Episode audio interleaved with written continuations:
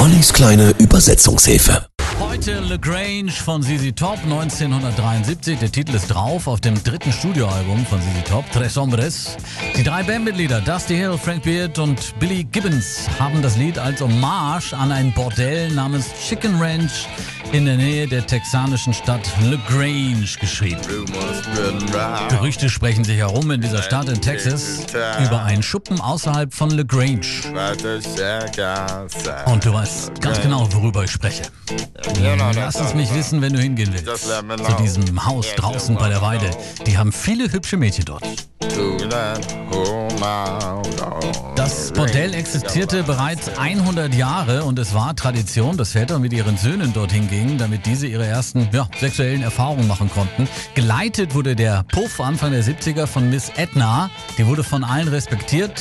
Ihre strengen Regeln, die waren gefürchtet. Verboten waren zum Beispiel Fluchen und auch der Konsum von alkoholischen Getränken. Also ich habe gehört, da ist es echt super, wenn man die Zeit dafür hat und das Geld, also den Zehner, um reinzukommen. Und ich habe gehört, jede Nacht ist es dort rappelvoll, aber vielleicht irre ich mich auch.